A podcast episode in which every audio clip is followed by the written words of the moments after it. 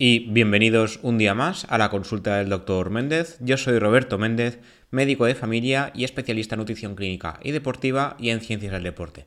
Como ya sabéis, aquí hablamos sobre medicina, sobre nutrición, sobre deporte o sobre una mezcla de todo. En este caso, hoy hablaremos sobre dieta y ejercicio contra el dolor. El dolor, en este caso el dolor crónico, que será el que más hablaremos hoy, afecta a casi un 20% de la población en España, que me parece una burrada, pero en la consulta la verdad es que nunca he hecho estadísticas sobre los pacientes que tengo con dolor, pero no me extrañaría que saliesen a casi casi uno de cada cinco, que sería el caso. Concretamente, los datos dicen que estamos en un 18%. El dolor crónico depende de la guía que miremos, pero se define como aquel tipo de dolor que dura de forma continuada tres meses o más, o algunas guías dicen seis meses o más. Yo he llegado a ver en algunos protocolos que determinados tipos de dolores, por ejemplo, un dolor de espalda, una lumbalgia, se llega a llamar crónico cuando dura seis semanas continuadas o más, cuando ya supera las seis semanas. Entonces, a partir de ahí ya solemos buscar un poquito más porque es el dolor. Un típico dolor de espalda puede haber sido por un mal gesto, algún golpe, mala postura, algún sobreesfuerzo. Lo más común y corriente suele ser sobreesfuerzos. No sobreesfuerzos de no, no he levantado un peso en mi vida y de repente levanto mucho, no. Sino, por ejemplo, levantar una caja, pero no doblar bien. O sea, no, tenemos que doblar la espalda, como ya sabréis, sino eh, apoyar todo, todo el peso en las piernas y la espalda mantenerla recta. Esto se aconseja mucho, pero me he dado cuenta de que prácticamente nadie hace caso a este consejo. Yo mismo me he visto en la situación de no darme cuenta y hacerlo mal. Y claro, cuando te pega algún pinchacito en la espalda, ahí ya tenemos un problema. Se suele pensar que, a ver, por edad, se suele pensar que a más edad más riesgo hay de tener pues, dolores de espalda o dolores múltiples, pero hay gente que los tiene desde siempre. Yo, por ejemplo, desde los 20 años, ahora tengo 30, he tenido dolores de espalda porque soy sensible en ese aspecto. Pero hay gente que de todo tipo de dolor que os podáis imaginar, dolores de rodilla. A ver, no es normal tener 20 o 30 años y que te dura todo. Ahí habría que buscar por qué, si realmente hay algún origen aparente o no, si estamos haciendo algún tipo de trabajo o algún sobreesfuerzo eh, generalizado diario en nuestro que ese dolor y estudiar si realmente ese origen tiene sentido o no. ¿Vale? Pero hay gente que es sensible a diferentes tipos de dolores. Entonces, hoy lo que quería hacer hincapié es que la dieta, el ejercicio o más bien la combinación de ambos puede ayudar contra este dolor, sobre todo en el tema del dolor crónico, como ya he comentado anteriormente, no son procesos curativos. Cuando uno ya llega a tener un tipo de enfermedad, por ejemplo, un caso que trataremos hoy es la artritis reumatoide, que es una enfermedad que provoca dolor e inflamación crónica. Este tipo de terapias con dieta y ejercicio no son curativas. Cuando llega a cierto punto de la enfermedad, pues evidentemente ni dieta ni ejercicio ni casi nada. Pero sí que pueden mejorar la situación e incluso si se está en un grado leve o muy leve o muy precoz en este caso, eh, pueden, incluso sí que se puede llegar a revertir según algunos estudios, pero tiene que ser un caso muy, muy leve, ¿vale? Ni la dieta ni el ejercicio son tratamientos médicos, simplemente son terapias que colaboran en mejorar y se sabe que sí que mejoran, ¿vale? Quiero dejar claro este punto porque luego hay eh, fallos que se piensa que no, es que esta dieta milagro, no, ninguno, bueno, si, si conocéis a algún nutricionista que diga esta dieta te curará X cosa, mm, huid, cambio de nutricionista, ¿vale? Y nada, hablaremos hoy un poquito de qué son los alimentos antiinflamatorios, los alimentos proinflamatorios, qué tipos de dietas parecen que, mejoran o que colaboran en que la enfermedad vaya mejor respecto a lo que el, dolor. Y un estudio muy reciente que ha combinado dieta y ejercicio para mejorar el dolor, que parece que ha ido muy bien, pero a, a nivel del estudio queda muy bonito, pero a nivel realista, por lo menos en España, sería bastante complicado, al menos cubierto por el sistema sanitario. A nivel privado desconozco si existe algún tipo de terapia de este tipo en nuestro país. Si existe, la verdad es que iría muy bien para la gente, pero supongo que será pagando, no entrará por la seguridad social en este caso. Entonces, empecemos. ¿Qué son los alimentos antiinflamatorios? En este caso, hace un par de años, en 2019, una compañía del periódico de español eh, habló con una nutricionista, eh, la, doctora en alimentación y nutrición Laura Ranz, que es profesora de la Universidad de, Barcelona y que, bueno, en este caso es médico especialista en, nutrición en este caso, y está especializada en pacientes con dolor crónico y problemas gastrointestinales. eh, Laura decía que una alimentación basada en la dieta mediterránea, abundante en alimentos vegetales y alimentos antiinflamatorios y antioxidantes, mejoran el dolor.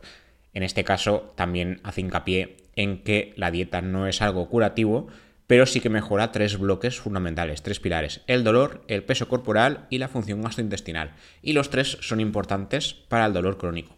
Evidentemente se tienen que adaptar a cada persona de una manera determinada, pero sí que se ha visto que mejora estos pilares, la, dieta en especial. Mejora el dolor, mejora el cansancio y también mejoraría la salud. ¿Vale? En el caso del dolor crónico, ya en 2019, la Sociedad Española del Dolor eh, calculaba la prevalencia de población con dolor crónico en un 18%. Como ya decía, esto es casi, casi uno de cada cinco personas en nuestro país, que es una burrada. También decía la, eh, doctora que el dolor crónico eh, se, define como aquel dolor que se mantiene entre tres o más meses, como ya he comentado, y que el abordaje del dolor no es solo dieta, no es solo ejercicio, no es solo medicación, sino que es algo multidisciplinar. Hay diferentes cosas que hay que tener en cuenta. A nivel médico, yo os digo la experiencia de la consulta, tratamos un montón de tipos de analgésicos, muchísimos. Evitamos el abuso de antiinflamatorios porque estos medicamentos no se pueden usar a largo plazo por mucho que haya gente que se empeñe en ello. He tenido discusiones mm, grandes con pacientes porque querían tomar antiinflamatorios de forma continuada. Es que mi médico anterior, y yo me parece estupendo, pero yo no. O sea, un, un antiinflamatorio no se puede tomar más de unos días. Días, puntual, en el momento agudo y punto. Y, aún así yo creo que llegará al punto donde dejaremos usarlos porque a nivel estomacal no. ¿Vale? Luego hay analgésicos que se pueden tomar a largo plazo y lo ideal, ideal sería tampoco tomarlos. O sea, no es natural tomar medicación analgésica de por vida. ¿Vale? Entonces si podemos mejorar de otras maneras que no impliquen fármacos, pues muchísimo mejor. ¿no?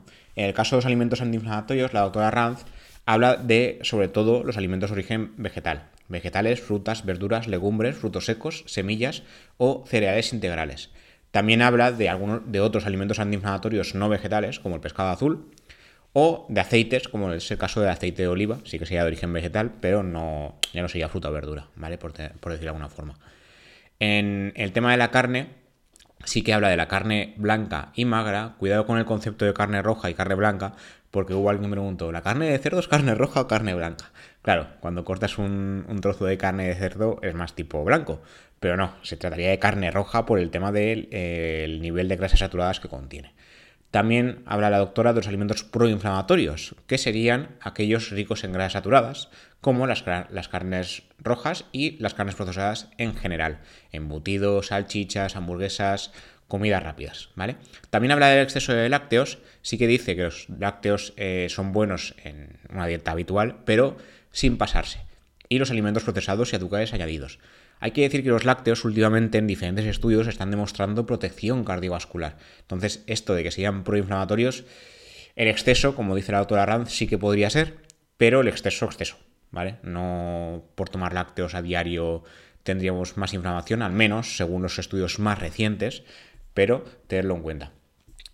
Y los antioxidantes naturales serían los alimentos que siempre recomendamos que son buenos, parece que para todo, ¿no? Los alimentos basados en origen vegetal, frutas, verduras, frutos secos, semillas, lo típico, para mí por lo menos, porque hablo mucho de esto, pero lo típico sería potenciar estos alimentos y reducir otros. Sí que dice que eh, la doctora Ranz que no hay alimentos prohibidos, excepto si hay intolerancias, pero que lo conveniente, los alimentos proinflamatorios habría que evitarlos o un consumo ocasional o excepcional. ¿Vale? Luego, en otro artículo, que este sí que, si no recuerdo mal, creo que lo escribí. Ah, no, no, tampoco lo escribí, ese no lo escribí yo. Los alimentos proinflamatorios, hubo un estudio, este, sido de este verano, de 2021, en julio, que hablaba sobre qué alimentos serían los proinflamatorios, como ya hablaba la doctora Rance en 2019. El estudio es un poquito más nuevo y se habló de que eh, las dietas ricas en grasas, como es la dieta occidental, que de esa dieta tenemos un capítulo exclusivamente dedicado a hablar qué es la dieta occidental, que os recomiendo escuchar, y habla de que habría que reducir este tipo de dietas para muchas cosas, para mejorar los trastornos del dolor y para mejorar otros trastornos como la diabetes, la obesidad o cualquier enfermedad que implique algún factor de riesgo cardiovascular. En este caso, sea en el estudio que se publicó en Nature Metabolism, se decía que los cambios en la dieta podrían ayudar a tratar a los pacientes con dolor crónico simplemente modificando algunos parámetros dentro de la dieta o también hablaba de desarrollar fármacos que bloqueen la liberación de ciertos ácidos grasos en el organismo. Como hoy nos vamos a centrar en dieta, los fármacos los vamos a dejar como a un lado, aunque es una pata del tratamiento multidisciplinar dentro del dolor crónico, pero hoy hablaremos más de, dieta y ejercicio y, menos de fármacos.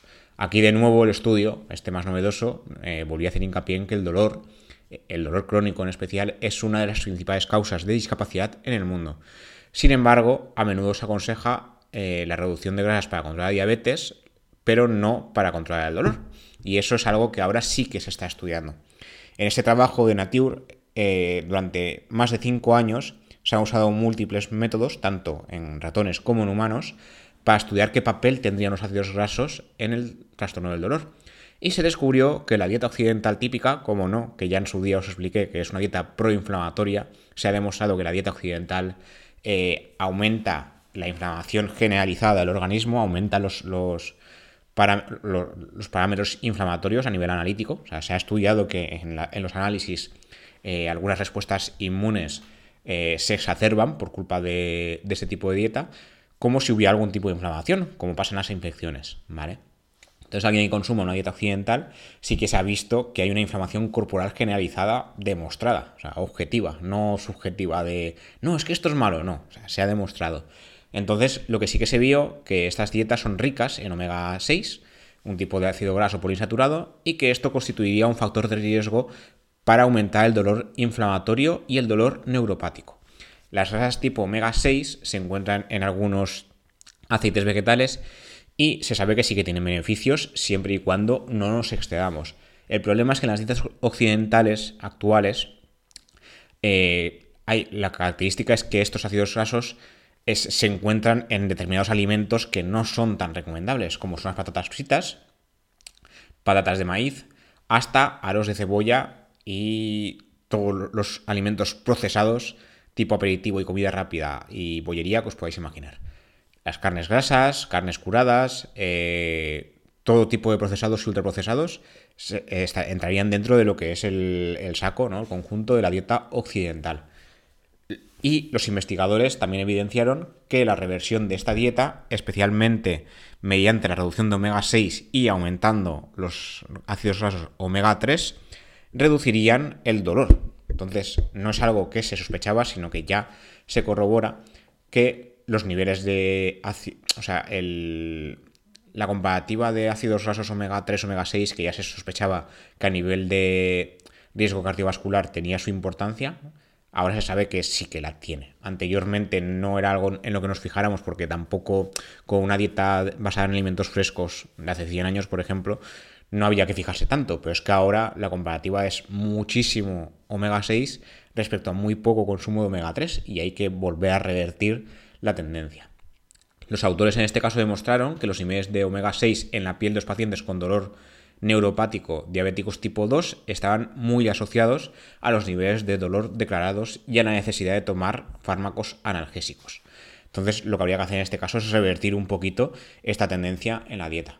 Un estudio del que también hablé, en este caso sí que lo escribí yo en su día, esto es otra vez de 2019, hablaban eh, de la artritis reumatoide, la artritis reumatoide es un trastorno inflamatorio crónico que no es, provoca dolor crónico, pero es una enfermedad autoinmune. Entonces son cosas diferentes. Hay gente que tiene dolor crónico sin una enfermedad autoinmune de base y la artritis reumatoide es una enfermedad de base crónica que provoca dolor. ¿vale?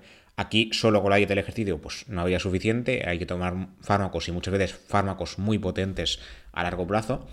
Pero lo que sí que se vio es que hay determinados tipos de dieta que mejorarían los síntomas, en especial en artritis reumatoide, según el estudio publicado en Frontiers in Nutrition, habría una dieta en particular o un tipo de patrón alimentario en particular que sí que mejoraría la situación y esa dieta es la dieta basada en plantas, de la que también tenemos un capítulo dedicado exclusivamente a hablar de ella.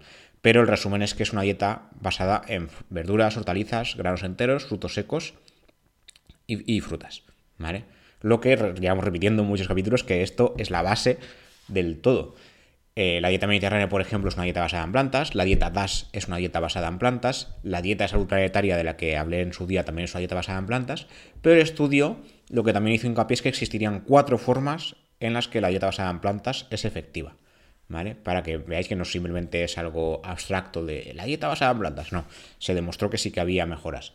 Habría, por un lado, en primer punto, reducción de la inflamación, según un trabajo publicado en 2015 donde se dio a los participantes una dieta basada en plantas durante dos meses, se consiguió reducir el valor de los marcadores inflamatorios. O sea, no solo se mejoró el dolor eh, subjetivo, sino que los marcadores inflamatorios en analítica mejoraron, en comparación a los que consumían una dieta rica en grasas y basada en productos animales. En otros trabajos también se ha llegado a la conclusión de que las dietas ricas en grasa y carne procesada aumentan los marcadores inflamatorios como la proteína C reactiva, mientras que las dietas basadas en plantas, ricas en fibra, y bajas en grasa, y sobre todo en, grasa de origen animal, producirían el efecto contrario, bajarían eh, los marcadores inflamatorios. Como un segundo punto, también se ha visto que la dieta basada en plantas reduce el dolor. Un ensayo clínico aleatorizado previo analizó los efectos de la dieta basada en plantas, en este caso fue una dieta vegana baja en grasa, en individuos diagnosticados de artritis reumatoide moderada o grave, y según este trabajo, tras el paso de cuatro semanas, que esto es menos de un mes, con, la dieta, los participantes sí que decían que tenía una menor rigidez matutina, menos dolor y mejor sensibilidad articular, además de una reducción de la inflamación articular general. En este caso, los autores sugieren que las dietas basadas en plantas suelen ser bajas en grasa y altas en fibra, algo que a su vez reduciría tanto la inflamación como el dolor. Un tercer punto es la reducción de peso. Esto se suele decir mucho, la gente me ha dado cuenta en consulta que lo suelen obviar mucho, y se suelen quejar de que es complicado, lo es, bajar de peso es complicado y sobre todo bajar peso en formato de grasa es muy complicado, pero se ha visto que tiene muchos beneficios. En este caso, eh, no son pocos los estudios que sugieren que exceso de peso aumenta el riesgo de desarrollar artritis reumatoide y otros tipos de dolor, sobre todo dolor de, miembros inferiores, de cadera, rodillas y tobillos, y el exceso daría lugar a una menor probabilidad de revisión de los brotes de dolor asociados a la enfermedad. Un análisis de 2018 sugirió que los pacientes diagnosticados de artritis reumatoide que llegaban a perder 5 kilos o más tenían hasta tres veces más posibilidades de experimentar mejoría en sus síntomas en comparación con aquellos que perdieron menos peso o no perdieron. Y se sabe que las dietas basadas en plantas son la mejor opción para perder peso actualmente. Finalmente, están las mejoras en el microbioma intestinal. Algunos estudios sugerirían que el microbioma tendría un papel clave en el desarrollo de artritis reumatoide y de la inflamación corporal en general. En este ámbito, los autores de esta revisión de Frontiers in Nutrition eh, sugerirían que las dietas basadas en plantas y su elevado contenido en fibra provocarían una alteración beneficiosa en la composición del microbioma, del microbioma intestinal, de las bacterias intestinales, aumentando su diversidad en pro de la mejora sintomática. Luego, para terminar, os quería hablar de un estudio que comentamos eh, recientemente en español, tan reciente como que se publicó en el periódico hace dos días respecto a cuando estoy grabando este capítulo, que decía que una combinación de dieta y ejercicio podría mejorar el dolor de rodilla incluso a distancia. ¿Qué quiere decir esto? Que el estudio lo que hizo fue realizar un programa de seis meses online, o sea, telemedicina, para mejorar el dolor. En este caso, la dieta que utilizaron a mí no me acaba de motivar del todo, por decirlo de alguna forma, pero sí que demostró beneficios. Y es que eh, el 80% de los participantes mejoraron de su dolor y perdieron hasta un 10% de peso de media, que no está nada mal. Os cuento un poco el estudio y con esto acabamos el programa de hoy. En total hubo 400 participantes que padecían todos osteoartritis de rodilla y había dos programas de ejercicios vía online durante seis meses. Uno de los grupos eh, también participó de forma combinada en un programa dietético para bajar de peso, mientras que el otro grupo, o el grupo control, solo recibió información puntual en este aspecto. O sea, los dos tenían eh, clases online de ejercicio, pero uno de los dos tenían un programa dietético hecho a posta para perder peso. Además, en los que tenían el programa dietético se les enviaba comidas preparadas, no tenían que hacerlo ellos. ¿Vale? Y esto es un punto muy importante. Los demás se les dio consejos, bajaron de peso, pero no es igual. Ambos grupos tenían apoyo de fisioterapeutas y dietistas mediante la aplicación Zoom, junto a una serie de recursos, pero el grupo de intervención de ejercicio junto a dieta también recibía estos reemplazos de comida que eran basadas en dieta cetogénica baja en calorías. Os digo que no me acaba de motivar porque la dieta cetogénica no es para todo el mundo. Hay gente que no la llega a seguir correctamente y la dieta, baja en, eh, dieta cetogénica baja en calorías no ha demostrado, según los estudios, ser superior a otras dietas de otro tipo bajas en calorías. Entonces habrá gente que no mostrará tanta adherencia ni que la llevará tan bien. Pero en el estudio, durante estos seis meses, fue bien. En ambos grupos eh, se vieron mejoras tanto en el dolor como en la funcionalidad de la rodilla y mejoras en la calidad de vida. Pero el grupo de intervención donde las comidas preparadas se les enviaban a posta a los participantes, hubo mayor beneficio. Mayor reducción del dolor, mejoras a nivel funcional, menor uso de analgésicos y mayor pérdida de peso. Y además, tras finalizar el estudio, en ambos grupos eh, estaban menos dispuestos a someterse a cirugías de rodilla. Esto, este estudio digo que está muy bien porque además era a distancia. Se logró una pérdida de peso de 10 kilos de media y 4 de cada 5 participantes mejoraron significativamente su dolor. En este caso, el 30% de los participantes vivían en áreas rurales de Australia y no tenían un acceso fácil a la medicina, entonces se hizo vía online.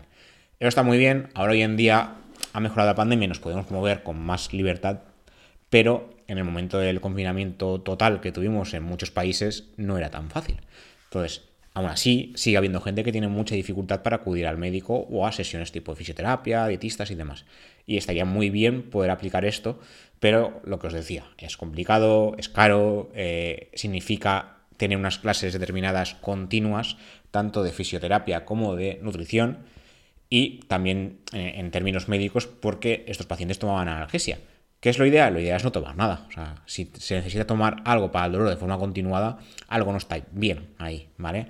Tomar analgesia de forma continuada crónica ni es lo ideal ni es natural. Entonces, cualquier cosa que nos ayude a, mejor, a reducir el consumo de fármacos, bien recibida está. Como os decía, en este caso se usó dieta cetogénica, se podía haber usado otra perfectamente. Hay otras dietas con mayor adherencia. Hay gente que le va mejor, por ejemplo, el ayuno intermitente, hay gente que le va mejor la dieta mediterránea. Pero que sea baja, en este caso sí que haría hincapié en que sea baja en calorías para buscar esa pérdida de peso que comentábamos. Pero en el estudio se usó dieta cetogénica baja en calorías, bien, fue bien, de hecho, la gente perdió peso, 4 de cada 5 perdieron 10 kilos de media y mejoraron de su dolor, entonces no está mal, no está nada mal, ¿vale? Y nada, esto es todo lo que os quería contar por hoy. Como siempre, gracias por escuchar, gracias por los comentarios en iBox o en Apple Podcast y gracias por suscribiros. Os recuerdo que estoy en, estamos en Spotify, iBox, Google Podcast, eh, Amazon Music y Spotify, ¿vale? Y nada, nos escuchamos en el siguiente episodio. Hasta la próxima.